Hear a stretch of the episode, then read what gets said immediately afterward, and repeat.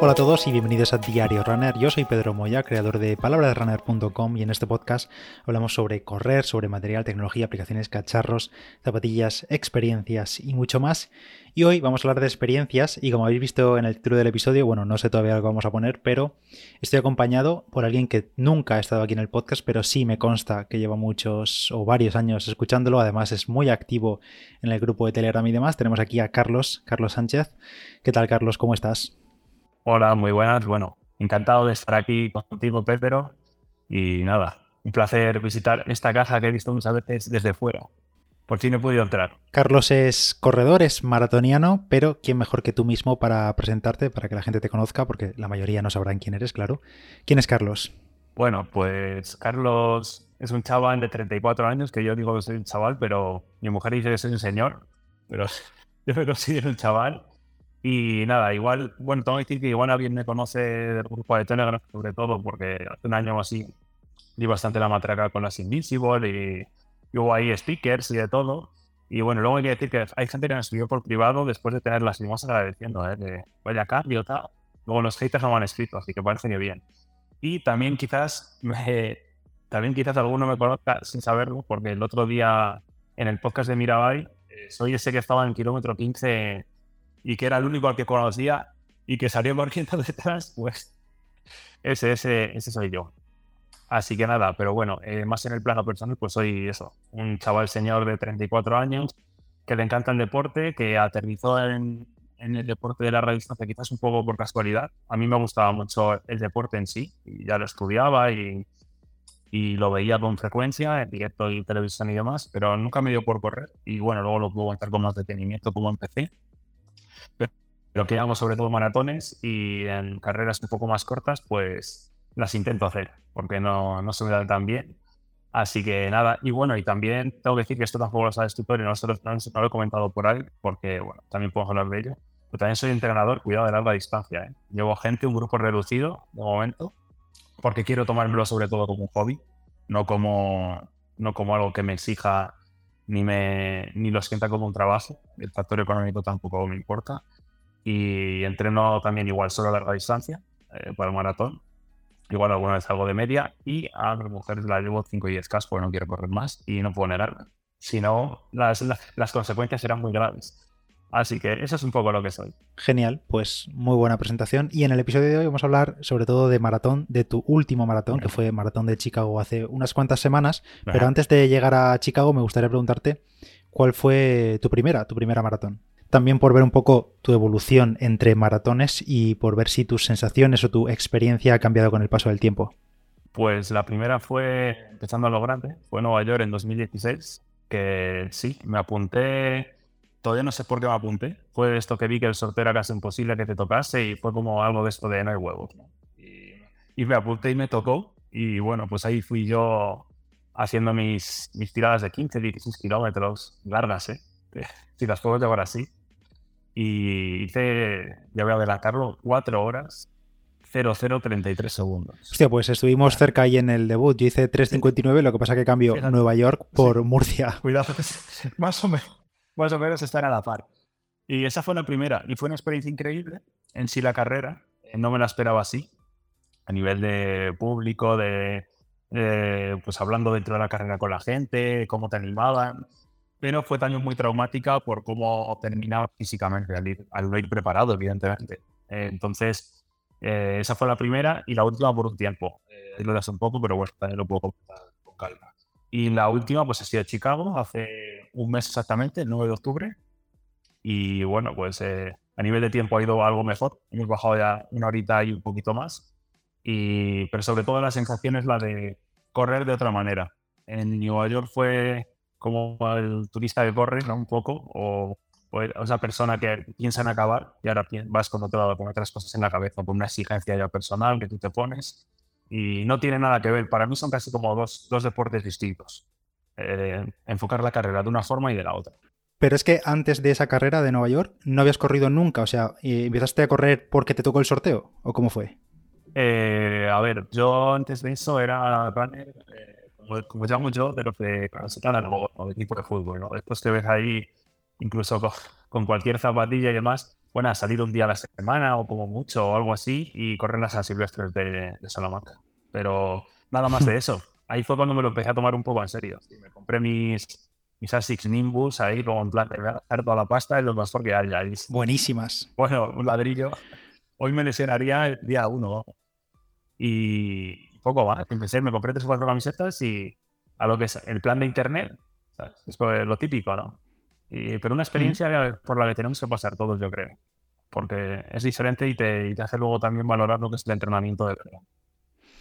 Y ese fue, después de acabar esa carrera, fue como la experiencia la que te hizo cambiar el chip y decir, vale, esto quiero repetirlo más veces. Y además que como te estrenaste en un, en un escenario así tan espectacular, pues era en plan, ya voy a buscar el resto de majors y además estar preparado para ello. ¿O cómo fue? Eh, no, realmente yo lo que pensé es, creo que el resto no van a molar tanto como Nueva York, porque fue como he empezado por la mejor. Luego ya no contaré sobre Chicago, que no fue así, pero me dio la impresión de que, de que iba a ser así. Y luego Mm, personalmente, acabé tan destrozado. O sea, estuve como dos semanas bajando las escaleras hacia atrás. es un truco que ahí dejo para la gente que. ahora con los días de ahora no pasa tanto. Pero yo recuerdo de los cuádriceps, o sea, estaban eh, muertos literalmente y pensé que jamás me recuperaría de esto.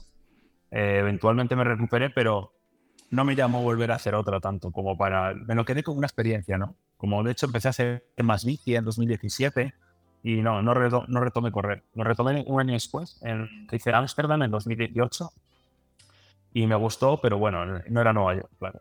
Y tampoco me consiguió enganchar.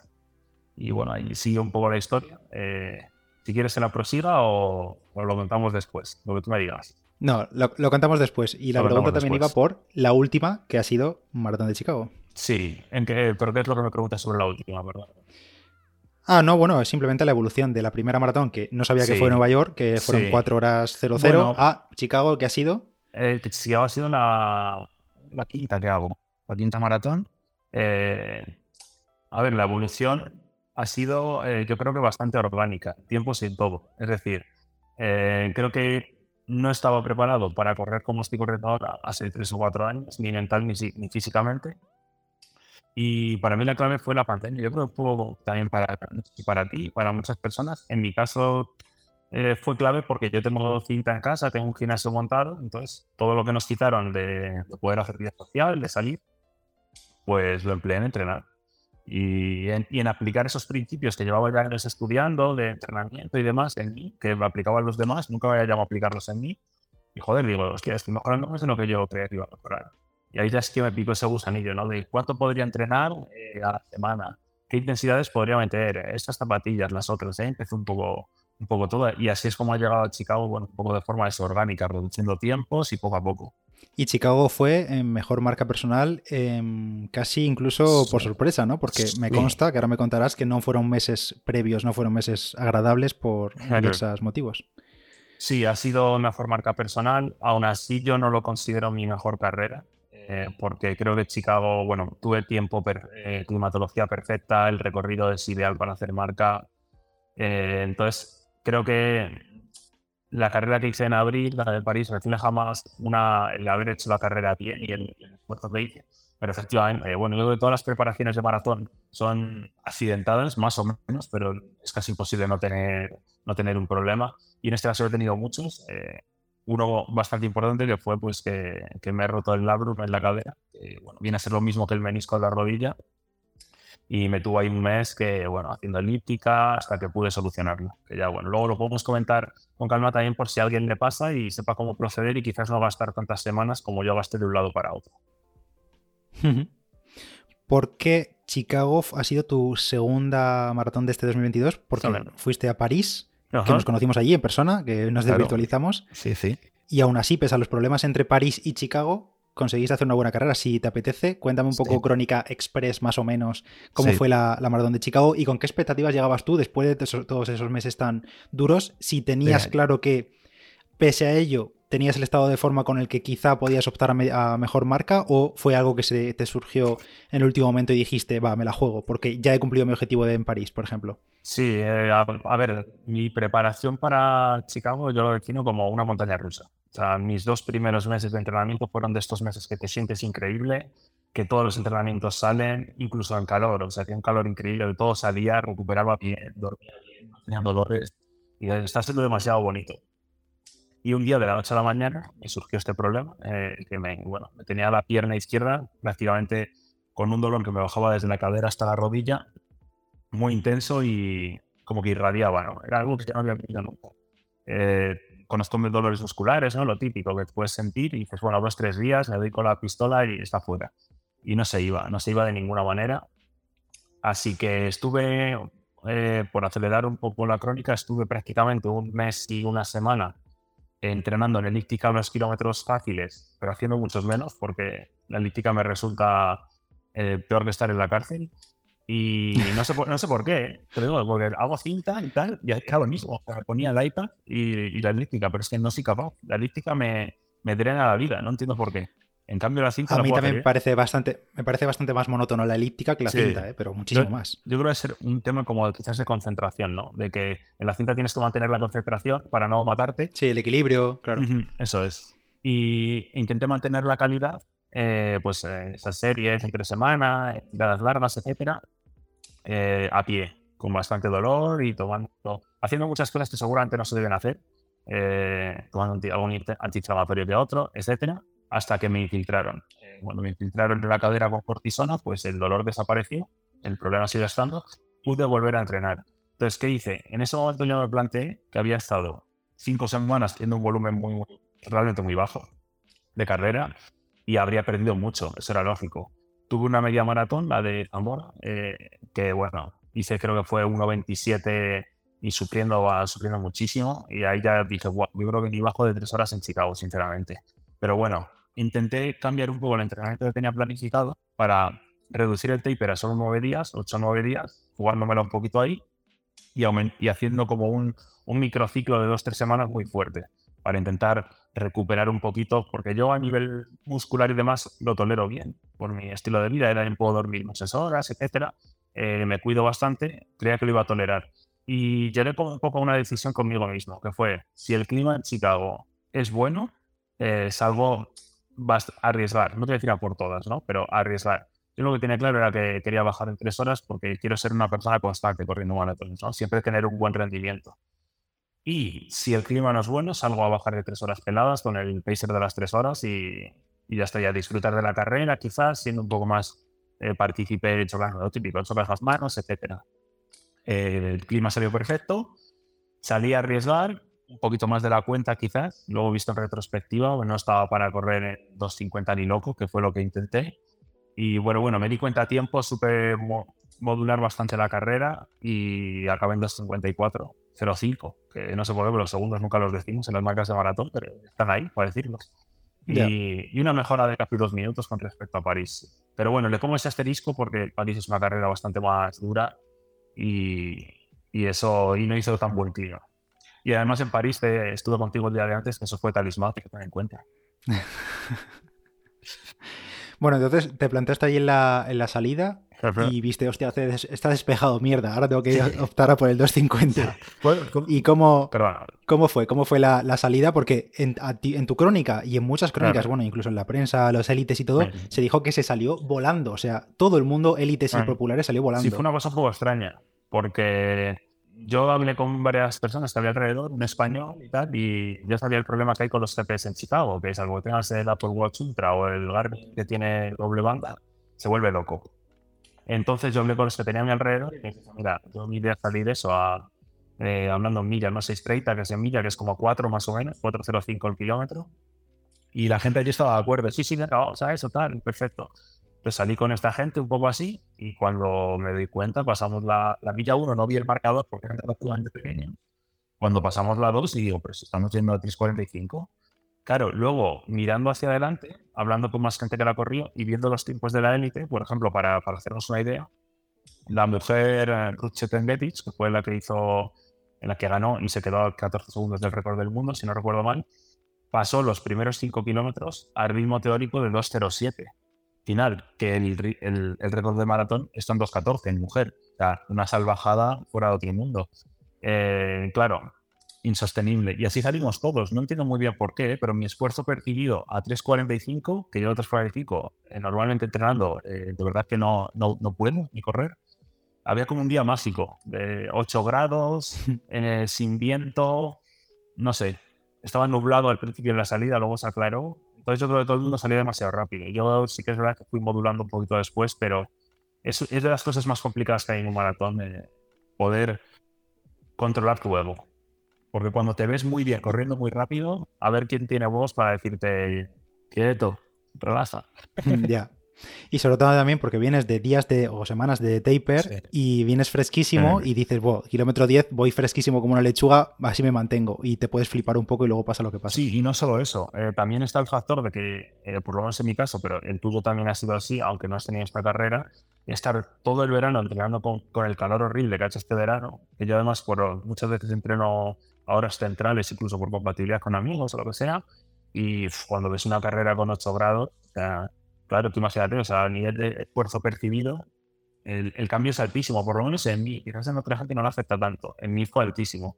Entonces, sí, todo el mundo voló. O sea, las, las primeros 21 kilómetros la gente salió demasiado rápido, seguro. Pero bueno, yo intenté controlarme a partir del 15 así y bueno, creo que lo conseguí pero y una lección más que me llevo, que por muy, muy, muy bien que te sientas, siempre hay que, hay que tener un, hay que bajar un escalón siempre en el maratón, siempre. ¿Y cómo evolucionó el resto de la carrera? ¿Pasaste la media en tanto? ¿Y cómo afrontaste, pues eso, mitad carrera hacia adelante y sobre todo la recta final? Sí, eh, te diría que los primeros 15 kilómetros probablemente son los 15 kilómetros más que yo más he disfrutado en mi vida corriendo. Y ya llevo unas cuantas medias maratones y iba disfrutando una barbaridad no recuerdo otra carrera que yo haya tenido esa sensación de, correr fácil, de poder ir incluso más rápido. Pero a partir del 15 empecé a notar, yo fui comparando mucho el esfuerzo con lo que yo había hecho en París, pues lo tenía muy reciente, de seis meses de antes. Y yo me notaba que en el 15, 16, como que a nivel muscular un poquito tirante, más o menos como me encontraba en París en el 22, 23. Y dije, hostia, esto no es cosa buena. Porque, claro, la otra la acabé muy, muy justo, lógicamente, como hay que terminarlas. Pero si voy 7 kilómetros así, mal asunto. Entonces, bueno, dice, voy a mantener hasta la media. En la media evalúo. Eh, en la media pasé en 1.25-40, si no recuerdo mal, que me pareció demasiado rápido, pero claro, ya no puedes hacer nada para arreglarlo. Y, ya digo, bueno, vamos a hacer 25, bajando un poquito, pasé a hacer las millas en 6.30, hacerlas más o menos en 6.40, que iban a ser como 4.10 o así. Y a partir del 25 ya me empecé a notar que no. Digo, hostia, estoy mal de verdad. O sea, Estoy con las sensaciones del 33-34 en la otra carrera. Mucho me noté que iba corriendo sentado, lo típico, ¿no? Eh, pero bueno, digo, venga, vamos a seguir bajando un poquito, intentando modular hasta el 30. Eh, sabía, yo tengo, había hablado con mi mujer, con Carmen, que se pusiera el 5 en el 20, que en el 34 en el 38. Que se hace ya sus carreras ahí entre cogiendo metros y demás. Y bueno, luego hablaremos un poco de, eh, hablando un poco de las motivaciones, porque creo que es muy importante de cara al maratón. Pero bueno, me planteé llegar hasta donde estaba ella, en el 34, eh, sufriendo una barbaridad. la verdad es que sensaciones que muy, muy, muy malas, tanto a nivel físico como mental, la verdad. No me funcionaban los típicos trucos, que luego contaré también alguno.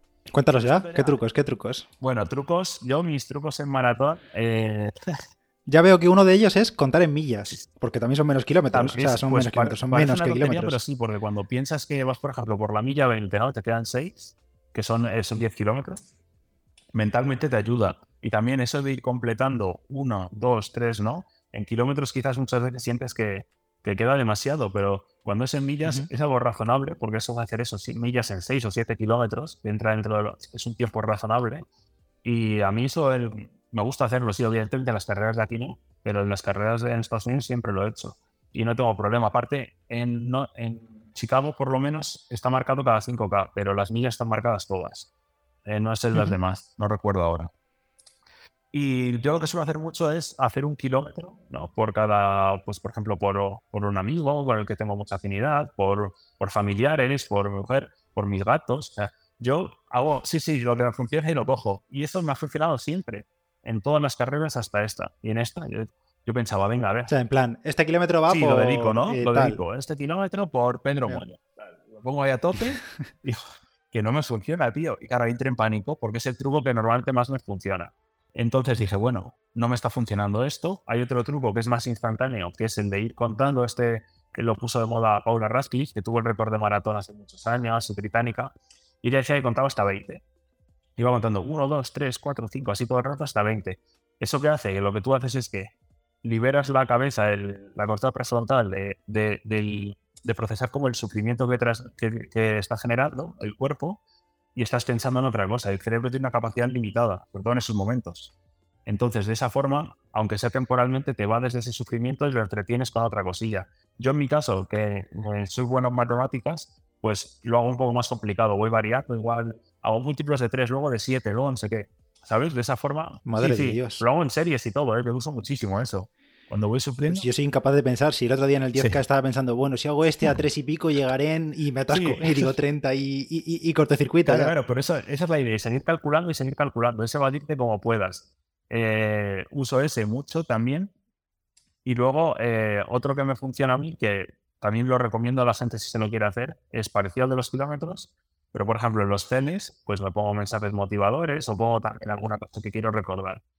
No me funcionó nada en ninguno de estos. Fue puro sufrimiento, algo que nunca había experimentado. No sé si, sinceramente, cómo era capaz de seguir hasta el 30 más o menos. Y la cosa es que, bueno, esta historia es un y medio larga, pero quiero meterla. Eh, yo tengo un amigo noruego con el que me llevo muy bien, se llama Christian, que es maratoniano. Eh, tiene 2.39 en maratón. Y la verdad es que es una máquina. Y él tiene una historia muy curiosa. Él empezó a correr porque hace cinco años eh, tuvo una hija. Eh, nació prematura un mes antes y a los seis días de nacer falleció. En sus brazos, bueno, una historia la verdad es que dramática y él la cuenta de forma abierta además y tal. Y ese fue su motivo para empezar a correr. Y hasta, hasta ahora había hecho todas las carreras. Su truco, por así decirlo, era hacer, eh, llegar a esos sufrimientos por su hija. Eh, por su hija fallecida. Le había funcionado en todas las carreras, pero en Berlín de este año eh, tuvo un problema antes de la carrera, no pudo cargar hidratos ni nada, y estaba completamente vacío, pues salió a hacer su hacer 2.38 y nada, estaba completamente vacío en la media, y dice que para él, eh, bueno, estuvo contando y tal, me mandó un muy largo, que para él la mayor decepción no era no haber podido hacer el tiempo, sino que él sentía que en cierto modo había fallado a, su hija fallecida, que no había podido hacerlo por ella. Entonces yo sin decirle nada, eh, me puse en grande del brazo el, nombre de su hija y, y, lo llevé presente durante la carrera porque ya que él no había podido, yo pensé que igual podía por lo menos eh, darle esa alegría y para subsanarlo un poco, evidentemente no es posible. Y eso fue lo que me llevó hasta el kilómetro 34. Pensar que si no lo hacía, eh, pues estaba fallándole a Lars, a mi amigo, y también a ella. Y la verdad es que, bueno, se me saltaron las lágrimas corriendo. Fue bastante emotivo, la verdad. En el 34 estaba Carmen, que yo no sé si has visto tú, Pedro, una foto, yo creo que te la, he enseñado, ¿no? Eh, muy icónica ahí. Pues allí, sí, pues le dije, mira, voy súper mal, o sea, súper mal de verdad, y creo que, creo que no llego, tal. Y Carmen, que bueno, tú también la conociste en París, no es muy de animar, no es muy expresivo, por así decirlo, ¿no? En ese aspecto. Eh, le salió de repente, venga, que lo vas a hacer, que sí, por tiempo, por no sé cuántos, por la... Venga, por favor, délo todo, que te mueres aquí, se te falta tal. Y corrió 500 metros conmigo, eso a ritmo de cuatro, con sus vaqueros y sus ultrabús, que eso sí que tiene mérito. Y, y, la verdad es que eso fue un chute increíble. Eh, es de estos chutes que te dan a veces que te entra la adrenalina como por la nuca y te, que se te pone la piel de gallina. Y por lo menos me sirvió para hacer otros dos o tres kilómetros, que no estuvo mal. Sabía que estaba en el 38-39. Así que hasta allí llegué arrastrándome y iba bajando mucho el ritmo. ¿eh? Estaba corriendo ya a ritmo de 4.15, 4.20, porque estaba literalmente destrozado a nivel orgánico. Tampoco, tampoco te habías venido abajo tremendo, ¿no? no, no me vine nunca abajo tremendo por... Yo, a ver, es que yo soy una persona eh, muy competitiva y eso tiene una parte buena y una mala. La mala es que si no es un objetivo principal, eso no es una carrera que para mí esté marcada en el calendario claramente, eh, no, no, consigo sacar, no consigo desbloquear ese puntito para darlo todo. Y ese es mi problema en los 5 y 10K, que como sé que hay otros la semana que viene, pues es que soy incapaz, además se puede hacer un 10K a tope. En cambio, en las maratones saco algo que no sé de dónde lo saco, sinceramente. Eh, no me lo explico cómo sucede, pero saco algo especial ahí, que lleva una capacidad de sufrimiento que no es normal. recuerdo que en el kilómetro 38, corriendo ya 4.15 así, estaba con las pulsaciones a tope máximas, pero yo me notaba muy elevado de temperatura, estaba muy, muy, muy, muy sobrecalentado. Eh, perdí un poco también como no escuchaba, me picaban los oídos y empecé a ver medio borroso, que digo, hostia, son las gafas. Me levanté las gafas y digo, no, no son las gafas. Pensaba que era agua en las gafas. Y no eran las gafas, era que iba completamente al límite. Pero en ese momento pensé, venga, Carmen sale 38 y 39, llega hasta ahí, por favor. Ella repitió lo mismo, siguió corriendo detrás, ahí empujándome, me dio el mountain. Y llenó el 40 y yo sé que si llego al 40, ahí ya esos dos kilómetros eh, a muerte, por lo que haya. Llegué al 40, miré el reloj y dije, hostia, que puedo bajar de 2.40, eh, de 2.54. Venga, venga, todo y tal. Iba muriendo literalmente. Todavía no sé, sé que he dicho muchas veces que iba muriendo, pero es que iba muriendo como yo no he experimentado nada igual en mi vida. Creí que lo hacía, creí que lo hacía, pero ya no me acordaba, y esto me lo sabía sobre, no me acordaba, que en la maratón de Chicago, a 400 metros para meta más o menos, hay un giro a la derecha en el que está la única cuesta de todo el recorrido. Hay una cuesta que es como un, eh, un, mini puente de estos que va por encima de una vía de tren, por ejemplo, ¿no? No recuerdo ahora si es una carretera o vía de tren, pero es una cuesta así muy de 100 metritos bastante empinada, que es Roosevelt Road, que ellos lo llaman de coña como Mount Roosevelt, ¿no? Que es como la montaña porque te la vas a comer enterita y joder. Perdón la palabra, pero es que era el puto Everest, tengo que decirlo así. y ya la hice, eh, se me subieron los gemelos, todo, no sabía ni dónde estaba. Y cuando crucé la, bueno, hice el sprint a meta, el típico sprint patético de final de un maratón, que he visto desde fuera da esa auténtica pena. Y cuando crucé, miré el reloj y dije, que no me jodas, 2.54. Así que, pero bueno, eh, fueron dos segundos como decepción y a partir de ahí ya, tampoco te voy a decir alegría, pero sí como satisfacción de literalmente hoy he dejado absolutamente todo. Otros días igual no lo tenía, hoy he dejado todo, todo, todo, todo. Y mucha emoción, pues bueno, por lo complicada que ha sido la preparación también. Y una vez pasada por meta y esa emoción, aunque un poco de, decepción por ver el tiempo que se te escapó por nada, eh, ¿te arrepentías o en el momento o a los días posteriores de haber tomado la carrera así, con ese esfuerzo tan grande, por no haberla disfrutado mucho? ¿O haber dicho, o, te arrepientes de, haber, de no haber dicho, oye, pues Carlos, afloja, te pones aquí a 5 al, Chano Chano y llegas a meta, disfrutas de Chicago y, listo? ¿Cómo, sobre todo porque al, final son carreras que, por suerte por desgracia, tampoco vamos a repetir muchas en la vida de ese tipo. Eh, te diría que es un poco entre medias, ¿vale? Eh, lo que más me duele es que la segunda mitad de la carrera eh, fue, fue eso. Prácticamente no disfruté del entorno, de la gente. Sí que hubo partes que si no hubiera estado la gente tampoco habría llegado porque había, la gente te veía mal y se tiraba encima. Pero no lo disfruté como la primera mitad. Eso me dolió más. Pero si, hubiera ido, si me hubiera ido por encima de las tres horas, sí que me habría, ahí sí que me habría decepcionado muchísimo conmigo mismo porque es lo que te digo, yo me he propuesto que ya todas las maratones que haga tienen que ser por debajo de tres horas. Y eso es, para, para mí es muy importante la constancia, ¿no? Tanto entrenando como, como en las carreras, dar siempre un nivel mínimo.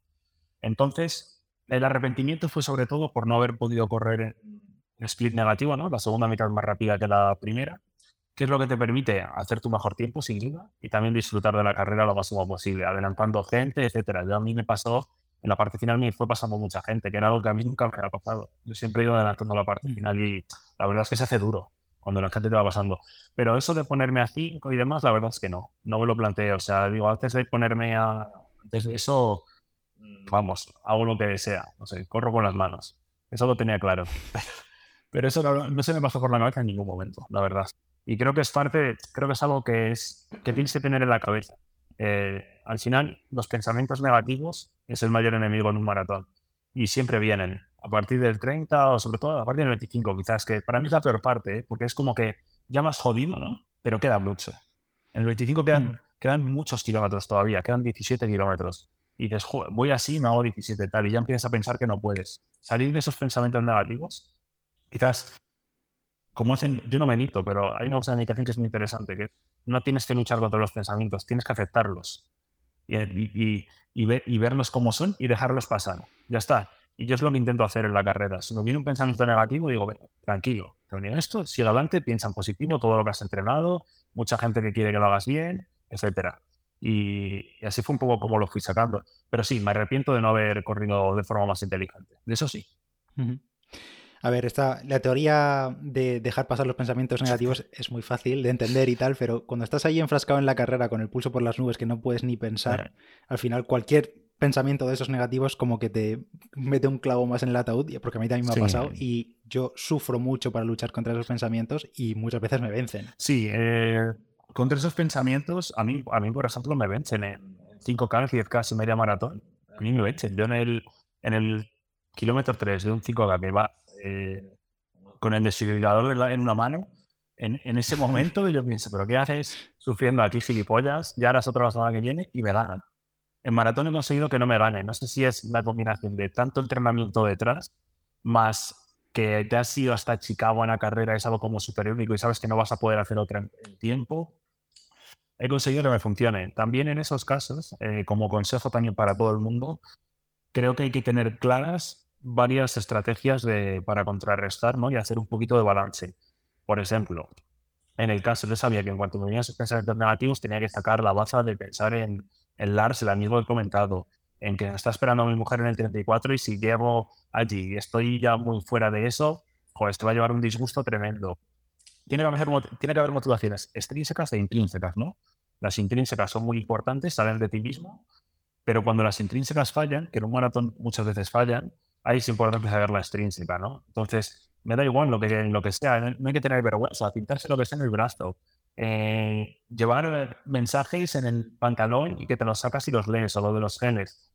pueden parecer tonterías, pero muchas veces la diferencia entre petar y no petar en un maratón, porque el límite siempre es mm. mental. Aunque pensemos que es físico, siempre es mental. La mente siempre te va a pagar antes que el cuerpo, siempre. Entonces, es verdad que en tu caso de larga distancia, además lo hemos hablado alguna vez, pues es algo que te cuesta, somos un poco invertidos quizás, que tienes entrenamientos de 5 y K que ni digo, joder, es que esto ni con, ni con una motivación de te pago 5.000 euros y bajarte ese puerto, ¿no? Que eso es una motivación extrínseca para los corredores, límite, el dinero. Pues no podría, ¿no? Yo no, no, podría. Pero creo que es algo que se puede trabajar y yo creo que es algo que tarde o temprano las experiencias fallidas también te hacen ir mejorando en eso. Mira, yo, hay algo que me, que me hizo, como yo llamo, callo mental, y fue que en la maratón de 2018, no lo he comentado, pero en Amsterdam, a mí un gel en el kilómetro 15 me cortó la digestión y a partir de ahí estuve vomitando y yendo al baño, cinco, no recuerdo mal, cinco veces a lo largo de la carrera. No pude comer ni beber nada más, pero la terminé. Y terminar ese día me hizo entender que el nivel de sufrimiento mío era muy alto, porque yo ahí, claro, tú imagínate hacer 30 kilómetros casi sin comer ni beber y echando líquido por arriba y por abajo, o sea, fue mentalmente fue, además sin haber preparado tanto la carrera, ¿no? Sin que fuera, no, no me estaba jugando nada, por así decirlo. Podía abandonar y ya está, y nos vamos a Amsterdam a dar la vuelta. Pero la terminé y entonces yo también creo que ha habido carreras que tú quizás no has pasado también en la parte final y no has sabido sacar estas, esa motivación intrínseca o extrínseca, pero las terminaste. Y fuiste también consciente de lo que había pasado. Y eso te va a servir en el futuro. Porque las marcas las vales tú la marca la vales en función del entrenamiento y luego tiene la carrera y que sacarlo. No siempre sale, sobre todo en un maratón. Tiene que haber muchas cosas, que estés bien con tu pareja, que, que en el trabajo también estés bien, que tu situación económica sea buena, como tengas cosas en la cabeza. Esa, esa parte está muy infravalorada en el maratón. La gente se centra mucho en el entrenamiento, pero llegar con la cabeza limpia es igual lo más importante. 100%, o sea, 100% de acuerdo contigo. Total. Me comentabas que Carmen te había estado esperando en algunos puntos kilométricos ah. para darte Maurten. Cuéntame un poco eh, material, por el material si quieres, material de la carrera, porque sé que cambiaste de zapatillas incluso eh, porque eras muy pro Vaporfly o pro Alphafly, pese a los dolores de uñas de dedos que nos dan, eh, y cambiaste a última hora por una zapatilla que yo también he utilizado últimamente. Entonces cuéntame un poco material y nutrición. Bueno, pues mira, de arriba abajo salí con las bajas Oakley V0, que para mí son indispensables. Yo además las llevo puestas en la carrera, no hago como tú que te las pones arriba en la cabeza y no las usas. Yo, sí las llevo. si está nublado. Luego, luego la camiseta de... Sí, sí, nublado en Valencia no estaba. ¿eh? Luego la camiseta de...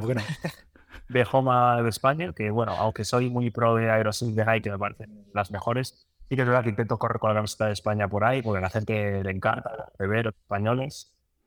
Y es una camiseta que, por cierto, tengo que hacer un llamamiento eh, si alguien sabe dónde la vende, que me lo diga en Telegram, por favor. Carlos 41295, porque no la encuentro en ninguna parte. Cuando encontré una en Salamanca TV y no la he vuelto a ver ni online ni en ninguna tienda prácticamente.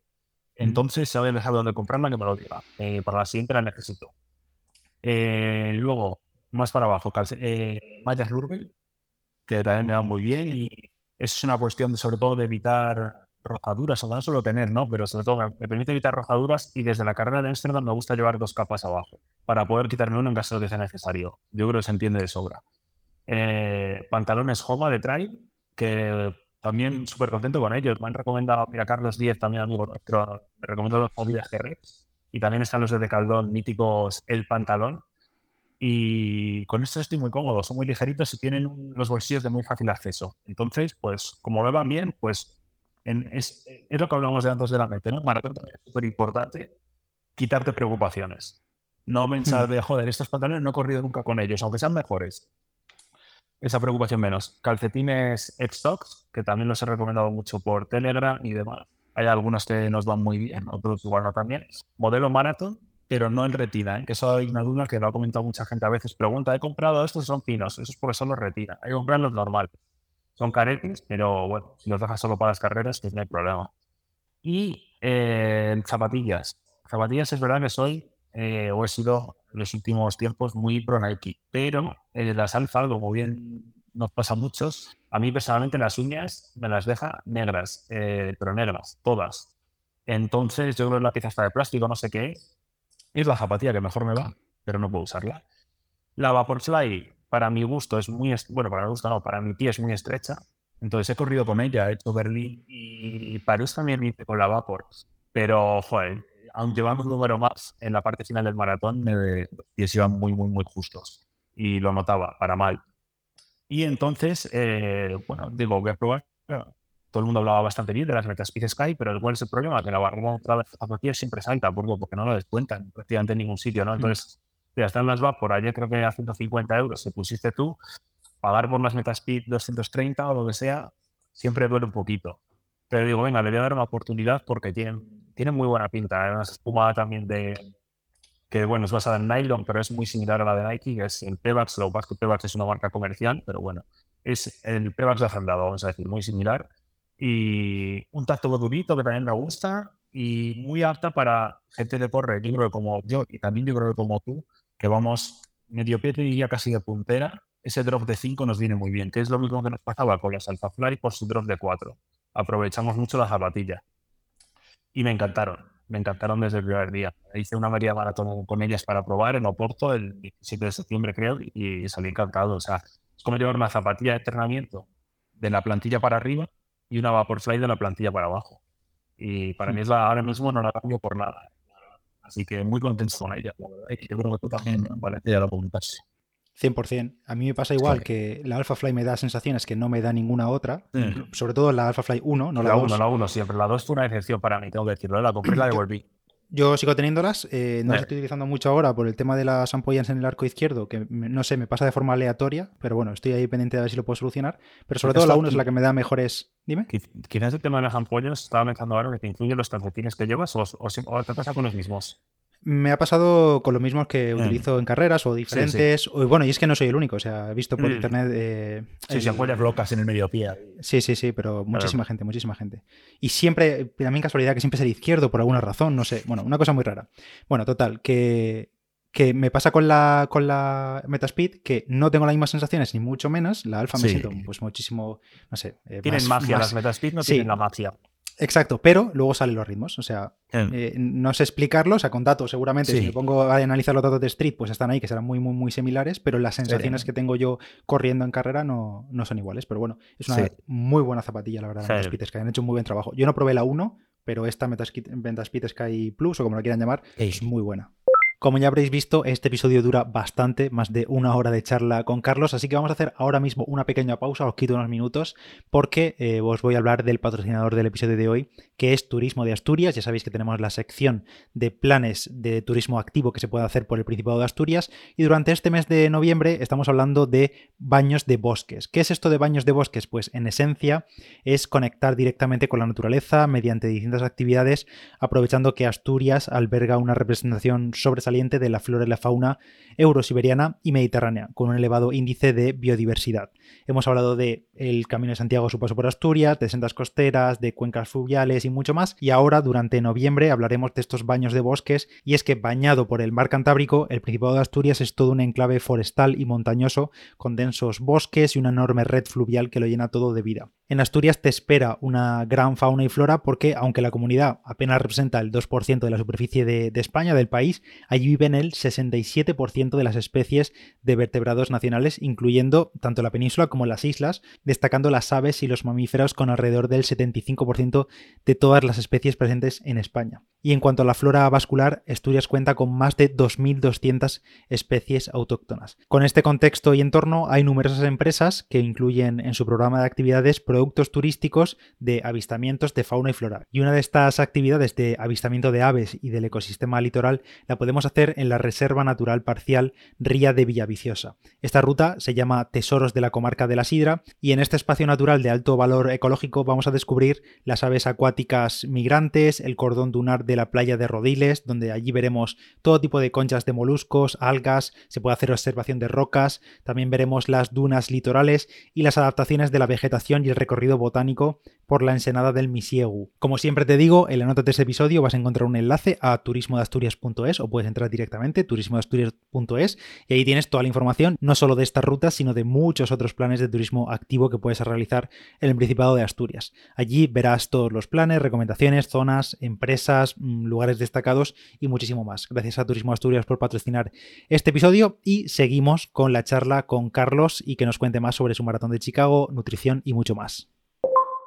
Y nada, luego respecto a la, me respecto a la nutrición, eh, yo soy un fiel a Maurten, la verdad, porque los geles me han dado tradicionalmente bastantes problemas de estómago y con Maurten he tenido cero en tres años. Entonces, bueno, te toca dejarte la pasta para las carreras, sobre todo, yo uso sobre todo carreras, pero lo que hago es, me llevo seis, siete geles normalmente, eh, no seis geles, perdón, me llevé tres de cafeína y tres sin, pero al principio mi estrategia siempre es intentar coger eh, los habituallantes como da Carmen de Drink Mix, porque el Drink Mix se asimila un poquito mejor que los geles. ¿no? Los geles tienen el hidrogel hecho y el Drink Mix lo que hace es que cuando tú bebes hace una reacción con, con el estómago, con los ácidos y se forma el hidrogel ahí. Entonces yo lo digiero un poquito mejor todavía. Y te permite además eh, meter agua, claro, meter líquido, habituallarte. Sí, en el gel tienes que parar los habituallamientos. Pues puede parecer una tontería, pero lo probé París y ahora he repetido. Yo cojo en el 5 un Dream Mix, por ejemplo. Tiene, lo suelo hacer de, de 33 centilitros. Son unas 200 calorías, como dos geles. Entonces, me, me, salto tres habituallamientos o los que sean. Bueno, digo tres porque en Chicago son cada kilómetro y medio, cada milla prácticamente hay habituallamiento. Pero bueno, no cargan nomás dos en cada cinco. Pero digamos que puedo hacer con una botella, la, la, llevo como dos o tres kilómetros, voy corriendo con ella, voy bebiendo tranquilamente. Entonces me quito de beber en habituallamiento hasta que forma a veces la de líos y a la vez meto un gel que me sienta súper bien. En total intento meter dos Dream Mix enteros, es decir, 700, unas 700 calorías, 640 calorías y un par de geles que meto entre media o tres. Metí uno en el 12 y otro en el 27, si no recuerdo mal, con cafeína. La cafeína, la verdad es que yo sí nunca tomo cafeína en el día a día. Es cero, ni tomo café ni nada. Y en carreras soy bastante generoso con ella, porque no me suele generar problemas estomacales. Entonces, eh, igual 400, 500 miligramos eh, suelo tomar. En Berlín, el año anterior, tomé 900 y estuve casi dos días sin dormir. Así que no, no lo recomiendo. Recomiendo sin pero Además, si miran los estudios, no tiene sentido tomar 900 a partir de 300, 400 el efecto sí se va. Pero sí quiero dejar un truco con respecto a la cafeína para la gente y es guardártela para después, ¿no? Es otra de esos truquitos en la manga. ¿Por qué? Porque si tú metes una, por ejemplo, el típico, no sé, en SIS con no trópicos, ¿no? De 200 de miligramos y te lo enchufas en el kilómetro 5, vas a crear un pico de cafeína en el cuerpo que te va a ser muy difícil de sostener durante toda la carrera. Si en algún momento ese pico va bajando en sangre, a partir de los 45 minutos, tú vas a notar un bajón. En cambio, los primeros 15 kilómetros de un maratón tienen que sentirse, joder, como un entrenamiento no muy fuerte. O sea, que tienes que ir muy, muy bien. No tiene sentido usar la cafeína ahí, ni salir alterado. En mi opinión, todas las carreras de medio maratón para abajo hay que salir activado. Pero en maratón lo que hay que intentar es salir tranquilo. Estar en la salida tranquilo, relajarte, intentar en todo momento pensar en ahorrar energía y en no activarte mucho. y a partir del 20 decir, venga, ahora meto la cafeína, porque me va a servir. Y sea placebo, en ese placebo, luego son muchas veces de los placebos también. No sé si funciona o no, pero si, te, tú crees que te funciona, entonces está funcionando. Me da igual lo que digan. O sea, y a mí la cafeína me sirve mucho. En el kilómetro 30, saber que voy a meter un gel de cafeína me sirve, porque ya sé que es otra cosita que me ayuda. Entonces, gestionar bien la cafeína es importante. Idealmente de forma gradual, quizás 100 miligramos en, en el kilómetro 10, por ejemplo, para que te entre en el cuerpo ya para el 20 o así, subir a 200 y 200, por ejemplo, podría ser una buena estrategia. ¿Lo tomas en los geles de Morten o con pastilla pues, o cómo lo tomas? Pues a ver, eh, yo pongo en cada bote que tiene Carmen, le pongo una pastilla de cafeína, por si quiero tomarla o no. En el primero no, no, no, la, tomo, ¿vale?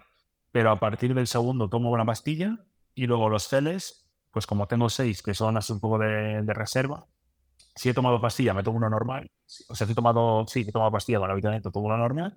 Si no he tomado, tomo uno con, con cafeína. Por hmm. si acaso, también, como soy un hombre previsor, eh, le pongo pastilla también a los geles que no tienen cafeína. No sea que, que, por ejemplo, yo qué sé, se me caiga uno con cafeína, imagínate, que a veces pasa. Hmm. Entonces, todo lo que te puedas tranquilizar tú en ese aspecto y saber que tienes cafeína, si te funciona, bien. Lo de siempre también, que yo creo que también la cafeína hay que probarla porque a mucha gente le da problemas de estómago y como tengas problemas de estómago en un maratón, estás muerto. Ya. Si no me falla el cálculo que, de lo que has dicho, los Dream Mix tienen 80 gramos de hidratos por gel, ¿no? Y has dicho que tomas dos y un par de geles como 200 gramos por carrera, que sería unos 60-70 gramos por hora, ¿no? ¿Sería? Sí, realmente un poquito más porque lo concentro, lo concentro entre el kilómetro 5 y el 30 más o menos, porque en el 35 eh, me dio Carmen otra botella, intenté beber, pero el cuerpo, o sea, digo, si bebo, vomito. O sea, no hay más. Intenté beber un chorbo y, vamos, es que imposible. Entonces, realmente se concentra todo en dos horitas o así. Yo a esos niveles tuyos de 120 eh, gramos de hidratos y demás no llego. Que por cierto, no, yo, yo, yo solo he hecho en muy poquitas ocasiones por probar cómo me sentaba, básicamente. Te, ha ido bien, ¿no? Nunca he tenido problemas. Alguna vez he tenido problemas con 80 y no con 100. En principio, eh, lo que hoy, hoy precisamente he visto un, mini estudio, digamos, en el cual eh, atletas con 120 gramos tenían una recuperación posterior a la carrera muchísimo mejor que atletas con 80 y 60. Pero en carrera, en principio, mm, tampoco va a ser una diferencia grandísima. Yo mm. creo que tomes 100 u 80. Yo en mi caso prefiero darme un poquito de lo seguro. Entrenando si tardo una que me dio casi 100, pero bueno, eh, sobre todo este verano, porque haciendo la bebida típica que hacemos, ¿no? Como altodestrina y fructosa y tal, al final las bebías como un loco este verano y, los, y los, metes. Pero en carrera no me, da un poquito de miedo porque siempre en el kilómetro 30 ya me empieza a amagar un poco la tripa y, y, me da respeto. Entonces es algo que quiero mejorar también, pero creo que tampoco tiene un gran, una, no es tan decisivo en la carrera, ¿sabes? Es la, la impresión que me da. Ya, total. Y al final uno tiene que sentirse cómodo también con lo que corre, porque luego al ritmo de carrera, si tengo que pensar en meterme 100, 120 en geles, mm, a poco que sean, pues Maurten, que son de 21 gramos, creo, pues es que estás cada 10 minutos pensando que tienes que tomar un gel. Es que es una imposible. Imposible, personalmente imposible, incluso con los Yo no podría. No, no. Yo, yo con Betafuel eh, probé, pues eso, tres geles, que son 120, y eh, voy empachado. O sea, voy corriendo, voy empachadísimo con el tercero porque no. los Betafuel los probé yo, que cuando lo, mítico del becario, que ya has comentado más veces, que con acopio, eso. A ver buenos tiempos aquellos. Buenos tiempos, joder. Y a mí se me hacían como muy, eso, muy dulzones, pero no en el momento de comerlos, sino como que se me quedaba la sensación de mucho azúcar. Yo por la concentración tan alta que tienen, o lo que sea. Sí. Pero bueno, cada uno, esto cada uno ya sabes que la nutrición es individual. Lo que hay que hacer es probarlo en las tiradas largas, encontrar lo que te funciona y si lo que te funciona es Mauten, pues en las tiradas largas te haces tu bebidita con maltodestrina y, y fructosa, que lo puedes comprar en Procis con código de Pedro y ya está, así de fácil. Código PDR en Procis, chavales. Eso es, ahí está. Expandiendo el negocio.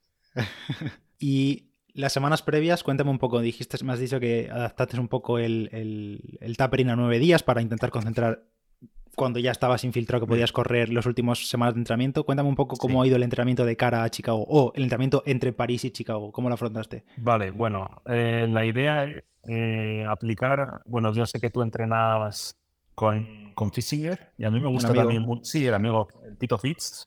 A mí me gusta mucho eh, la base que él hace, ¿no? que es básicamente volumen y polarizar. ¿Vale? Hmm yo hay un ejemplo que le pongo mucho a los deportistas que yo para que entiendan, porque a la gente le cuesta mucho entender que hay que correr lento, ¿no? Entonces, un ejemplo que yo pongo es pensar en un péndulo. Cuando tú por un lado del péndulo pegas un rebote más fuerte, la bola se va muy lejos, ¿vale? Eso es el ritmo rápido. Del otro lado hay que compensarlo también para que todo funcione. Y eso es el ritmo lento. Entonces yo personalmente, cuantos más kilómetros corro, más lento es mi ritmo de, tirada fácil. Para que se haga una idea la gente, eh, mi tiempo de maratón es 2.54, que es a 4, 4 y poco el kilómetro. Y mis tiradas fáciles casi siempre son a 5.40, 5.45, a 6.10 si ese día me apetece. Eh, intento no mirar el reloj nunca, las salidas fáciles, sino ir simplemente por sensación. Tiene que ser 100% fácil. Eh, tú también que las pulsaciones las miras bastante, pues yo en mi caso, por ejemplo, 185 de máxima, suelo estar por 115, 120, si estoy en forma, si no estoy en forma igual un poquito más altas, pero nunca más de eso. Para mí esa es la mm. clave, meter todo el volumen que pueda a la vez que respetas la calidad. Eso para mí es clave. Y luego hay otra cosa que para mí funciona muy bien en maratón y en media, que es meter una tirada larga, bueno, lo que llaman en inglés medium long run, que es la tirada media entre semana, pero que para mucha gente sería una tirada larga. Yo la suelo hacer mm. entre 20 y 24 kilómetros y para mí esa tirada es la que realmente marca la diferencia con respecto a un plan normal o a la gente. ¿Por qué? Porque todo el mundo entrena sin la tirada larga, todo el mundo entrena las series unas u otras, pero esa tirada no la hace prácticamente nadie. Esos kilómetros entre semana, claro, ¿por qué? Porque la mayoría de la gente tampoco puede encajarla en sus trabajos. Esto no lo he comentado, pero bueno, yo eh, me marco mis horarios de trabajo y es raro que trabaje ocho horas al día, suelo hacer menos, entonces puedo encajarlo. Tampoco tengo hijos, etcétera, ¿no? Esto es, todo lo facilita. Probablemente estuviera dos hijos, un trabajo de 9 a 6, no lo haría, no tendría dónde encajarla. Pero la puedo encajar y funciona de maravilla. La tirada para mí es el verdadero preparando maratón con respecto a lo que suele ser lo habitual. Y me centré pues en, estaba haciendo entre 90 y 120 kilómetros, vamos a poner, en de cine, era lo habitual, igual alguna semana menos, alguna más, pero eso es lo normal. Priorizando el volumen fácil, lo que te decía, eh, doblando muchos días, porque al final a mí no me molesta doblar, sobre todo en verano. Eh, tardes, igual en vez de hacer 10 kilómetros un día, pues hago 8 y 7 ¿no? por la tarde. Combinando también muchos entrenamientos con los de carne, que es algo que tú también haces con Mirabai, yo creo, hmm. que además es algo que no solo te permite enfocarlo desde un punto de vista distinto, sino también es una ayuda para la otra persona. Y, y es algo que a mí, a mí me ha funcionado muy bien también hacerlo.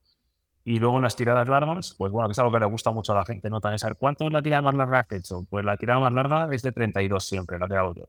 Que es, bueno, si haces 31 tampoco va a pasar nada, ¿no? Pero bueno, mm. suelo hacer siempre una de 32 e intento hacerla coincidir con una media maratón. De forma que hago 5 kilómetros, una media maratón y hago otros 5. Media maratón a ritmo objetivo de carrera, ¿eh?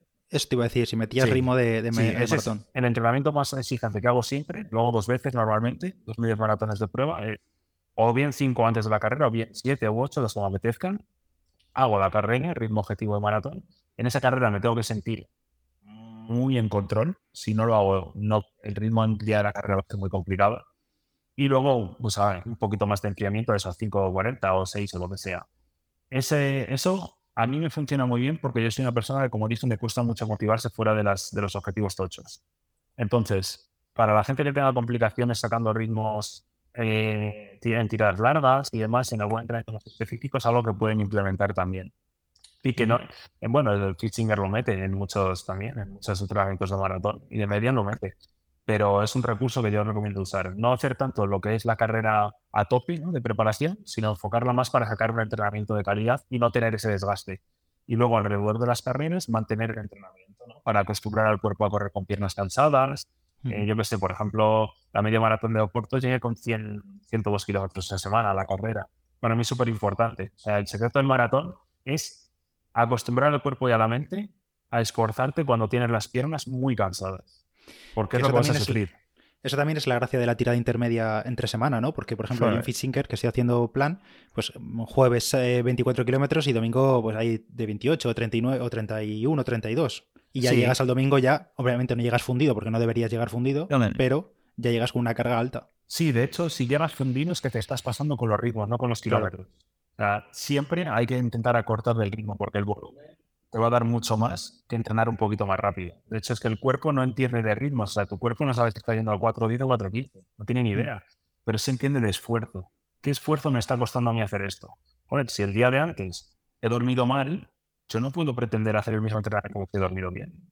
Eso es evidente, pero mucha gente se ciña a lo que pone, ¿no? el problema de los planes también a veces estructurados cuando nos queremos ceñir al papel y a lo que me dice esto. Hay que ser flexibles, pero primero siempre con los ritmos y con la distancia. Es decir, yo he hecho muchas tiradas largas, ahora este verano, por ejemplo, que igual pretendía hacerlas de los de 4.45 o 4.50, ¿no? Por ejemplo, las he hecho a 5.10 y yo qué sé, o sea, el, el, estímulo no creo que haya sido peor. Porque, bueno, ya dicen que el calor es la actitud del pobre, ¿no? Pues en mi caso esto lo he sentido así. O sea, mi esfuerzo percibido era altísimo. Yo aconsejo a la gente que intente salir algún día a entrenar sin reloj y, y ver cómo es su esfuerzo percibido. Hacer unas series y hacerlas sin reloj, que le cronometre a alguien y va a flipar de las diferencias que hay. Cuando no llevas reloj y haces una serie y tú no eres consciente realmente de lo que estás, de lo que estás haciendo. Entonces lo planteé un poco de esa manera, adaptándome al problema de la lesión. Eh, el, me infiltraron el día 15 de junio, que eh, quería decir algo muy gracioso, si alguna vez nos infiltran, pero un efecto secundario es el hipo. Yo no lo sabía. Y estuve tres días con hipo. Entonces, no podía dormir, me levantaba por la noche con hipo, hacía los típicos remedios ahí, me estiraba, empezaba a estirar así, que me iba en hipo, me dormía 10 minutos y me volvía. Así estuve tres días, una cosa increíble. Te juro pensé que no se me iba de por vida. ¿eh? Yo ya voy a tener hipo toda mi vida aquí. además, llamé a un amigo médico y le digo, digo, Dani, ¿cómo hipo tienes hace no sé cuánto? Y me dijo, joder, pues el hipo suele ser, cuando es persistente, suele ser porque, porque es por alguna enfermedad grave. Entonces, así, entonces ya el pánico, ¿no? Entras en Google, todo vas a morir. Se fue a los tres días así. Y ahí te hice la, media maratón de Oporto para ver cómo estaba. Hice 1.27 con bastante calor, pero también llegué fundido a la meta. Y a partir de ahí empecé a hacer ese microciclo del que te hablaba. Ahí que básicamente fue como, para entendernos, dos o tres semanas fuertes de Titzinger, añadiendo un poquito más de volumen. Todas las tardes doblando, etcétera. Con el objetivo luego, en vez de hacer un taper más progresivo, ¿no? que es lo que yo siempre suelo hacer, hice un taper más agresivo, porque al final la idea es un poco de que eh, el cuerpo tarda unos 8, entre 8 y 10 días en asimilar un entrenamiento, en, convertirlo en, una verdadera ganancia para el cuerpo. Entonces jugué con ese margen. Digo, bueno, hasta 8 días tengo margen para mejorar todo lo que pueda. Pero evidentemente, si puedes hacer una preparación perfecta, dos semanas antes ya conviene cortar, porque lo vas a notar en los kilómetros finales. Al menos a mí eso me funciona. ¿eh? Los tapers también son muy personales. Yo conozco gente que hace tapers de una semana y le va bien. Hay gente que hace tres. Pero contrariamente a lo que se puede pensar, cuanto más volumen de kilómetros haces y mayor es tu nivel, menor duración del taper. Esa es la correlación que se ve mucho. A mí me pasó de cara a Valencia, que hice dos semanas de taper, bajé creo de 120 a 70 y luego la semana de carrera se salieron 60, 70 otra vez. Y la semana y media antes de la carrera me encontraba fundido todo el día. O sea, decía en plan, no estoy entrando casi nada, en comparación casi nada, pero estaba fundido. O sea, salía y decía, madre mía, cómo me pesa el cuerpo. Es así, el cuerpo se está acostumbrado a mover unos ritmos, unos gasto metabólico a todo y de repente dice, este tío que está haciendo, que, que no está corriendo. Entonces, hay que jugar bastante con eso. Yo, en mi caso, yo que tú todo estás tolerando bien el volumen, experimentaría con hacer un poquito un taper menos, menos agresivo la próxima vez. Para la próxima carrera, intentaría quizás hacer 8 o 9 días. Ahí puedes jugar un poco más con algo más agresivo, no correr el jueves o el viernes, de antes de la carrera, pues por el viaje, depende de lo que sea. Y no tener tanto esa preocupación, pero sí apurar. Quizás hasta el jueves o el viernes de la semana anterior, hasta ahí puedes apurar, meter la última tirada un poquito más larga ahí yo creo que eso es algo con lo que puedes jugar porque estás, yo creo que estás bien predispuesto a... Eres, eres alguien que recupera muy rápido. Yo solo me he dado cuenta en, en este, estos dos años casi que, que llevamos siguiéndonos un poco. Me he dado cuenta de que tú haces carreras y a la semana o dos semanas haciendo entrenamientos, pero no haciéndolos me muero y los hago, no. Haciéndolos con mm. buenas sensaciones. Y en mi caso es lo opuesto. Yo he pasado un mes de la carrera y hoy estaba corriendo a 6 el kilómetro y muerto cada uno se tiene que adaptar a lo que tiene y aprovecharlo para su beneficio. Y en tu caso creo que eso es un beneficio muy importante que tiene. Sí, lo que pasa es que también estoy un poco siempre con la mosca detrás de la oreja porque mm, ya me pasó en su día como a ti, que venías de sentirte invencible y de un día para otro estar jodido. Y a mí me pasó cuando los peroneos o, cuando la condromalacia, de un día para otro estar literalmente cojo. Sí. Y entonces siempre estaba un poco con el run run ese de decir, joder, es que llevo ya mm, meses, en mi caso ya llevo todo el año corriendo muy bien y decir, en algún momento esto se va a acabar el chollo, se va a cerrar el grifo. Es verdad que los problemas siempre vienen cuando mejor estás. Eso es así. Y le pasa a todo el mundo. ¿Por qué? Porque al final es cuando tu cuerpo está más al límite también, aunque tú te encuentres bien. esos problemas siempre van a venir ahí. Yo, por ejemplo, arrastro problemas de Aquiles desde hace un año y pico largo. He ido a todo tipo de especialistas, todas las terapias. De momento no ha habido nada que me lo solucione. Algunos meses estoy peor, otros mejor, pero vivo con ellos ya. Problemas de peroneas que me comentabas. Mi mujer Carmen, que hablábamos de ella, tiene los típicos problemas de periostitis de quien está empezando. Eh, bueno, ella ya lleva un año corriendo y a muy buen nivel, ya haciendo 47 en 10K, por ejemplo, que para una mujer es una marca respetable y llevando unos meses entrenando. Pero en cuanto sube un poquito el volumen, viene la periostitis, no falla. Siempre, ¿no? Entonces, da ese miedo de que si subes mucho de golpe, a ver si la voy a liar. Pero por otro lado, tienes esa sensación que tienes tú ahora mismo de, joder, si estoy en la forma de mi vida, porque yo, perdona que te diga, pero todavía quiero que verifiquen oficialmente ese 34 minutos.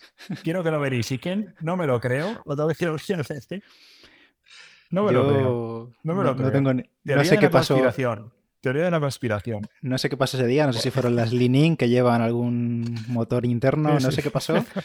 Pero oye, yo, bueno, tú no tienes Instagram, pero he subido una foto que me hicieron en meta, así como en plan mirando el crono y diciendo, what the fuck. Pero esto. Además es que el GPS yo creo que mire, digo, voy a ver cuánto le ha marcado el GPS a este tío, porque como le ha marcado de menos, ya le voy a decir que eso no No, no, no, no, 10 con 2. Marcaba de más. O sea, me pareció espectacular. ¿Que fue un día increíble? ¿Qué tal? No lo sé, pero cuando haces un tiempo, nunca es buena suerte, porque lo has hecho. Hmm. No es algo que sea, no, ha salido, no, no ha salido, no, lo has hecho. Y está ahí. Entonces, claro, entiendo perfectamente tu miedo a perder una forma en la que estás ahora que es increíble. Y creo que es, creo que es sabio y razonable también.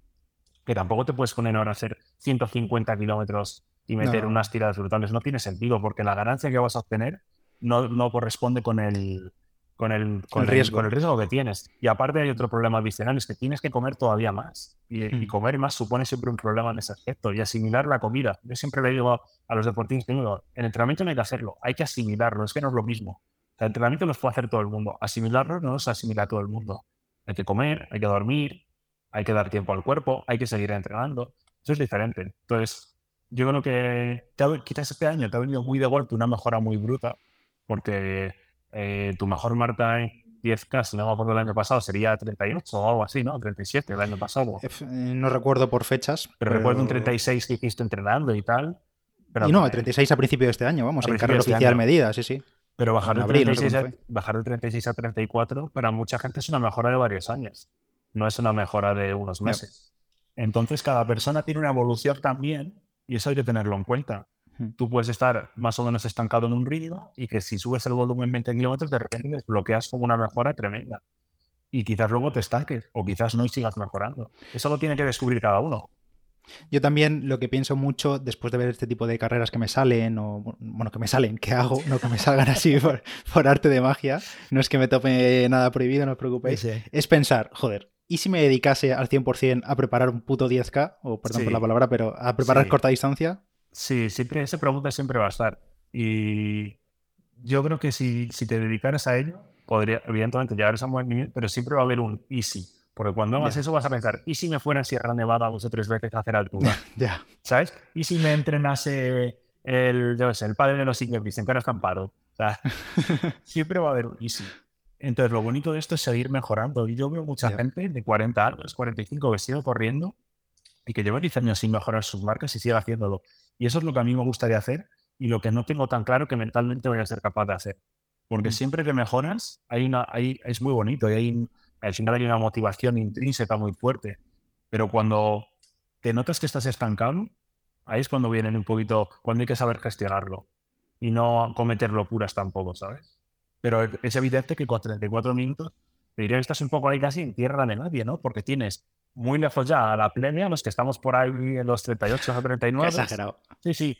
Y luego también los que están en 31, como Rubén Ángel, que demás, están muy lejos también. Que eso ya no los pillo. Claro, hay un talento natural que, que es, es están muy lejos. Pero para hacer podiums en carreras con ya buena afluencia, para ganar alguna, yo creo que sí.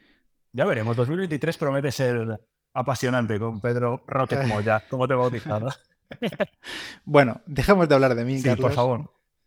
Que aquí has venido a hablar de Chicago y hemos venido también a hablar de las Majors, que tú ya has corrido varias, pero creo que eso lo vamos a dejar para otro episodio porque llevamos, no sé si ya más de una hora. Sí, sí, sí. Entonces vamos a dividir en dos porque esto no es tirada larga, no vamos a hacer aquí dos horas y media. simplemente, sobre esto del entrenamiento que tenía por aquí apuntado, que lo apunta después. Eh, yo sé que tú eres muy fan, bueno, ya lo has dicho, de doblar en el mismo día y sobre todo de doblar con kilómetros muy fáciles en cinta. Sí. ¿Cómo te ha sentado eso? Sí, eh, el tema de la cinta para mí es porque mm, me hace muy fácil doblar sabiendo que voy a mantener un ritmo suave, que no me voy a mm. calentar de ninguna manera, y encima te me pongo ahí, eh, yo sé, algunos vídeos del canal de YouTube para la hora de el iPad o lo que sea, ¿sabes? Que se me hace muy ameno todo. Y es así, ¿no? Me pongo a ver vídeos, o sea, cosas de entrenamiento, cosas que me interesen, quizás cosas de trabajo. Es un momento en el que corro sin pensar. Corro mm. simplemente para sumar kilómetros. Y en vez de estar viendo, yo tengo una, por ejemplo, tengo una regla cuando preparo maratones, yo no veo YouTube ni en la tele, ni en el móvil, ni en el ordenador. Solo lo veo en la cinta, con el iPad. De esa forma más seguro, si quiero ver vídeos, me subo a la cinta y hago mis altos kilómetros suaves.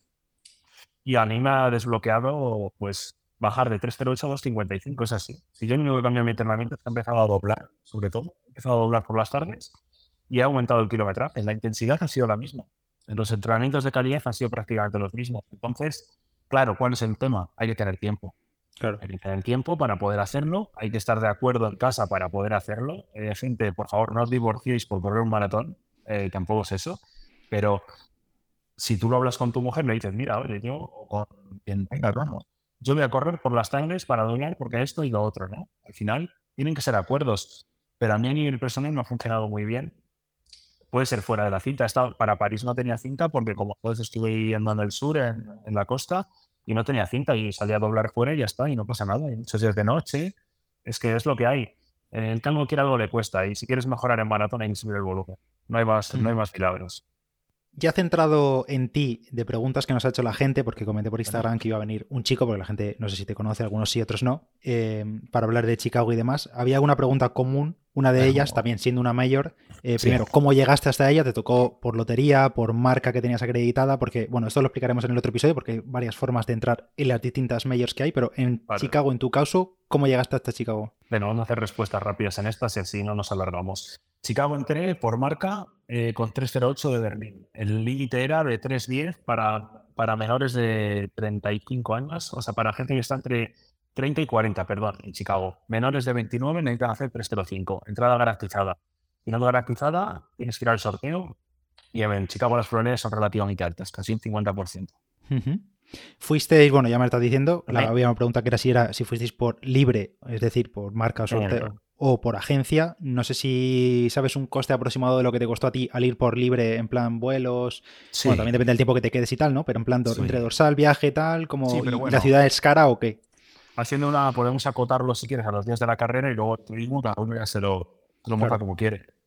Los días de la carrera diría, el vuelo, si vas desde Madrid, te va a costar un dinero increíble, eh, el rollo de 2.000 euros. El vuelo, una locura. Entonces, sí, es una locura. Entonces, todo el mundo hemos volado desde Lisboa. Haces con TAP-E, haces un stopover en Lisboa, que ellos lo te lo montan automáticamente. Nosotros nos quedamos una noche, así aprovechamos a estar un día por Lisboa, pero puedes hacerlo como una escala normal y sale por unos 250 cada uno. O sea, es decir, 500 euros y de vuelta, más o menos. Pero, pero ¿y esa diferencia con respecto a Madrid? Pues esa diferencia es por Iberia. Ellos, ellos sabrán por qué. Porque, por ejemplo, para volar a Boston el año que viene son 400 algo euros. Y a Nueva York es similar. Entonces, eh, no entiendo muy bien, pero Chicago estuve mirando meses y le metí todos los seguidores de vuelos y demás de precios y jamás bajó de los 1.000 euros, jamás. Entonces, miradlo cuando, si abrís a punta, mirad el vuelo directo, pero si no, que sepáis que por Lisboa os va a salir muy bien de precio. Y aparte, ese tramo al final, como vamos hacia la izquierda, por así decirlo, en el mapa, Algo al oeste, pues esa ahorita la vas a tener que hacer igual, por decirlo, ¿no? Entonces, no es que estés yendo a Londres y tengas que volver para luego para allá. Eh, eso, estamos hablando del vuelo, alojamiento Aquí puede variar mucho. Nosotros pagamos, si no recuerdo mal, 800 eh, euros por cinco días en un Airbnb, que era el típico sótano totalmente preparado en una casa americana, muy típico. Eh, en un hotel te va a salir más caro si quieres estar cerca del centro en Chicago. Eh, pero los Uber funcionan bien, el tren funciona bien, lo que DL, la N. Entonces, yo recomiendo que das un pelín de así que se algo de dinero ahí, porque es, es un sitio donde puedes ahorrar mil euros, literal. Y, en Uber se te hace cinco minutos ir y volver. Eh, eso estamos hablando de alojamiento, vuelos, comida, bastante más caro que en España, eh, pero bueno, te hablo bastante más, o sea, no parece más, bastante más. Por ejemplo, para hacerte una idea, una caja de cereales, que yo las cajas de hidratos, me gusta hacer, no he hablado de esto, pero me gusta hacer mucho leche de avena con copos de maíz, porque es algo muy limpio y que entra muy bien. Eh, una caja de cereales cornflakes, por ejemplo, este estilo, o casi 8 dólares, es lo normal. Muy bestia. Es casi cuatro veces lo que en España. Entonces, eh, pues vas a gastar algo más en comida, pone 200 euros, algún día que comas fuera y demás. Eh, no sé si me dejo algo a nivel de típico. Eh, bueno, lo que piques en la expo, ¿no? Vas a picar. ¿El dorsal qué precio tiene? El dorsal, perdóname. El dorsal son 250 dólares, que al cambio ahora son, o 245, no sé si lo habrá tocado. Pero cambio ahora es 1-1, así que prácticamente sí. va a estar 250 euros. Y poco más lo que vas a gastar en la carrera, porque deberías estar el sábado descansando y tal. Así que en ese aspecto, poco más. Luego lo que te quieras gastar los días de alrededor. Chicago como ciudad, eh, puedes esperar los precios de Nueva York y de cualquier otra de Estados Unidos. Ni más caro ni más barato. Hmm. Kilómetro favorito y menos favorito de una maratón para ti. No tiene por qué ser Chicago en general. Eh, de las maratones, de maratón, de la distancia maratón. ¿Cuál es el momento que más y que menos disfrutas? Eh, kilómetro favorito, voy a decir en 41. Porque ahí sabes de verdad que si tienes el objetivo lo vas a hacer. Y ese último kilómetro, aunque sea muy sufrido, lo disfrutas. Y el menos favorito yo creo que decir el 28. Porque eh, habitualmente es cuando me empiezo a encontrar muy mal. Eh, ya vas a decir, eh, voy, voy jodido de verdad. Y quedan todavía 14 kilómetros. O sea, me queda una hora. Y lo veo muy lejos. Entonces, creo que ese es más que el menos favorito. Creo que es el kilómetro que más hay que trabajar mentalmente para hacerlo bien. Después de la carrera, ¿cuál fue la comida post-maratón? Pues, tengo que decir que a mí, no sé a ti, pero a mí me cuesta mucho comer vestido de los maratones. Creo que le mm. pasa a más gente. Las dos, tres horas después no entra prácticamente nada. Luego, evidentemente, por la noche te puedes poner dos camiones, pero eh, estando en Chicago me admira por la pizza Big Dish, que llaman la típica pizza Chicago Style, que es muy, muy gorda. No es tan bocha como parece, ¿vale? Eh, no la esperéis bocha, es más eh, como una empanada con tomate natural y queso y carne picada y súper rica. Entró una para adentro, por supuesto, y las calorías que se fueron, pues ya recuperadas estuvieron al momento. Si no estoy en Chicago, probablemente una hamburguesa, diría. Vale. Pues Carlos, un placer tenerte por aquí. No sé si te ha quedado algo en el tintero por comentar, si no, este es su momento. Pues yo creo que no. Ah, sí, se me ha quedado algo. Se me ha quedado algo. A ver. Eh, un consejo muy importante para Chicago. La meteorología cambia mucho. Pero cuando digo mucho es que en 2021 la carrera estuvo entre 24 y 26 grados, que es una barbaridad para un maratón. Ha habido otros años que ha estado entre 0 y 3 grados, por ahí más o menos. Entonces, el tiempo cambia mucho en esa zona. Varía mucho. Una semana antes a mí me decían que iba a hacer 23 grados, luego hizo 8. Entonces, hay que ir preparado para ir bien abrigado. ¿Por qué? Porque en las salidas se suele esperar. En las, en las maratones de Estados Unidos normalmente se espera bastante. En Nueva York y Boston es exagerado, son casi tres horas, depende de, tu salida, pero tres o cuatro horas. Aquí una horita no te lo va a quitar nadie, en Chicago seguramente. Y vas a esperar a las... Se sale muy pronto, se sale a las siete y media de la mañana, desde la primera ola. Entonces es de noche y hace frío. Vi mucha gente muy poco abrigada y pasando frío en la salida. Pues yo me llevé mis dos forros polares, mallas, eh, dos más las mantas del avión, eh, braga, gorro, todo para tirar, todo ropa vieja que tenéis por ahí, la llevas y estás como un señor ahí esa hora. Si no, es muy probable que pases frío, entonces hay que tener mucho cuidado. Si ese año es frío, si, o es una temperatura normal, como para esta época en Chicago, si hace calor, pues ya, ya es otra historia, no tiene mucho más. Y luego que la carrera está muy bien organizada. Eh, hablando en general, ya lo podemos comentar con los medios, con todos, pero Chicago me ha sorprendido muchísimo para bien. El ambiente es igual o mejor que el de Nueva York. Es una locura a nivel de animación, muy americano todo, de cómo te gritan. En casi todos los kilómetros hay gente.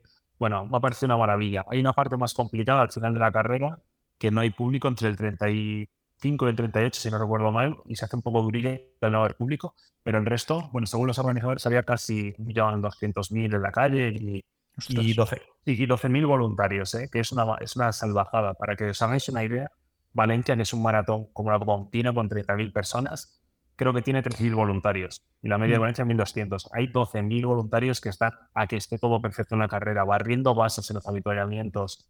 No sé, las mesas de habituallamiento son kilométricas, o sea, de 100 metros. ¿no? es, una, es, una, barbaridad. Claro, lo pagas, ¿vale? Pagas 250 euros, pero ese coste se revierte en la carrera y lo agotas claramente. Así que la recomiendo encarecidamente y de hecho en, en Estados Unidos es la maratón más popular entre gente de Estados Unidos, por encima de Nueva York. Nueva York es un poco más tourist marathon, ¿no? pero esta es la de verdad auténtica de, para ir a correr bien, bien organizada. Eh, es una maravilla, es una maravilla. Salgo con ganas de volver a correr. ¿Y lo peor de la carrera? ¿Te huiste algún punto y dijiste, pues esto no parece al nivel de una mayor? Mm, no, en ese sentido, ¿no? a nivel organizacional, no. A nivel del recorrido, lo que menos me gustó es que en la parte entre el 30 y el 40, como decía, hay un par de parques que bajas hacia abajo de la ciudad, hacia el sur, y pasas como 2-3 kilómetros que no hay gente.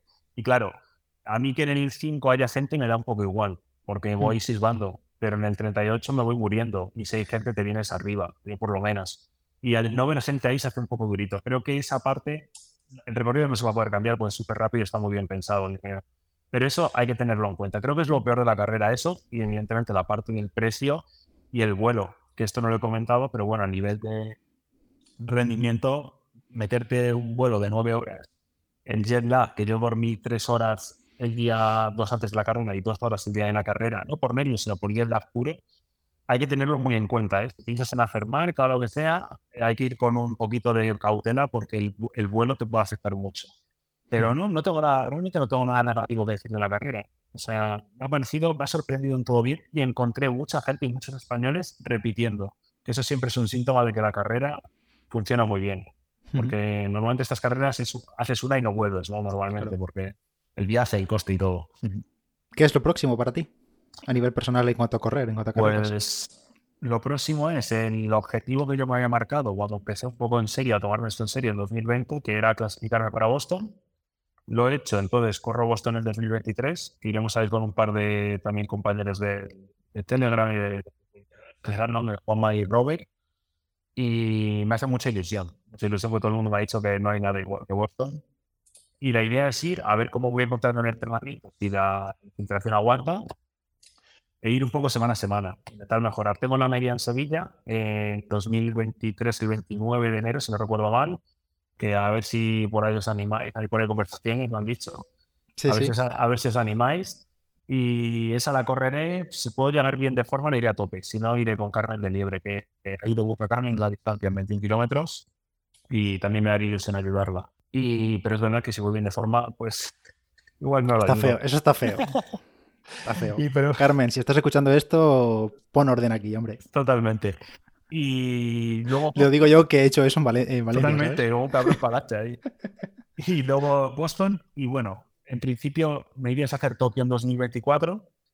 Que ya vengas tú y me cuentes todo lo que tengo que saber. Y no, un episodio como este. No cantes victoria, que lo mismo estamos en 2024 juntos. Cuidado, ¿eh? porque se puede cancelar otra vez, se puede cancelar, eso es verdad. Y tengo que decir que todo esto empezó, en mi presencia en Palabra de Running empezó por escuchando tu podcast de cancelación de Tokio. Lo primero que escuché. Dramático. pobre hombre, que le han cancelado todo que voy a escucharlo. Así que desde entonces aquí estoy. Y me quedaría en Londres por ahí colgado para completar los Six Majors, ¿no? que es un poco el objetivo que tengo a corto plazo y me gustaría hacerlo en 2024. Y tendría que meterlo en el 23 o en el 24. En el 23 sería un poco hardcore porque habría que hacer en una semana Boston y Londres. Sería un reto un poco diferente.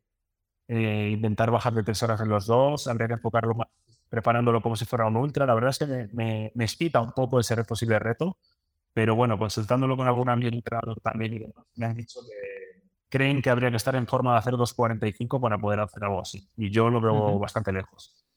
Y si no, pues será en 2024, que ahí sí hay un mes y pico de diferencia y bueno. Pero bueno, si no puede ser, seguramente haga los tres en plan, pues disfrutar de la carrera y como un entrenamiento largo, portillar un poco la experiencia y, la, y completarla pero bueno, ya veremos. La verdad es que lo único que he cerrado es Boston y tal y como estoy de la cadera y también el Aquiles, definir día a día. Perfecto. Bueno, pues eh, espero que vuelvas por aquí para ir contándonos esos avances durante los próximos dos años. En algún momento tendrás que volver. Porque habrá otro episodio, como ya hemos dicho, próximamente, que lo vamos a grabar ahora, creo, no lo sé, ahora hablaremos. Sí. Em, y eso, espero que, que, se cumplan todos esos objetivos y sobre todo que la recuperación de la cadera y el Aquiles y todo eso pues vaya a mejor. Ojalá que sí. Lo intentaremos, lo intentaremos. Muchas gracias, Pedro. Bueno, Carlos, normalmente le suelo decir, bueno, dejo el Strava de la gente en la descripción del podcast y tal, pero es que eh, Carlos, bueno, sé que está en todas partes, pero eh, no se sabe dónde está. Porque a veces ve mis tweets y yo no sé dónde está Carlos en Twitter. Sí, sí, sí. Desde hace un tiempo decidí quitarme de todos lados porque Haces bien. sí, me di cuenta de que no, no lo necesito para trabajar y me estaba dominando el móvil más que, que dominarlo yo a él. De hecho, el otro día me pusieron unos amigos TikTok y dije quitármelo porque me tiro aquí cinco Droga. horas. y- sí, sí, o Droga. sea, no he visto nada mejor optimizado en mi vida.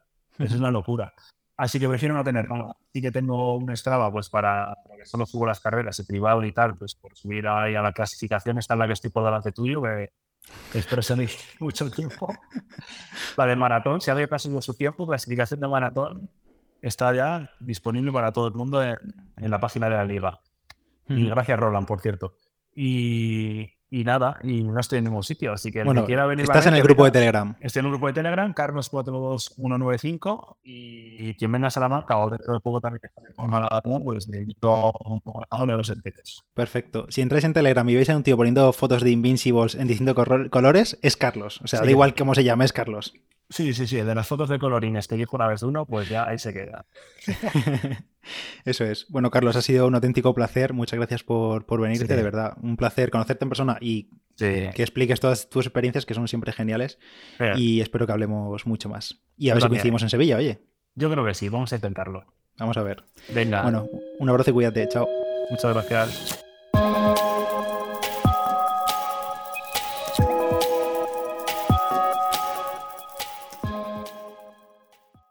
Madre de Dios. Pero bueno, ¿Qué te, qué te pasa? me he bebido la botella.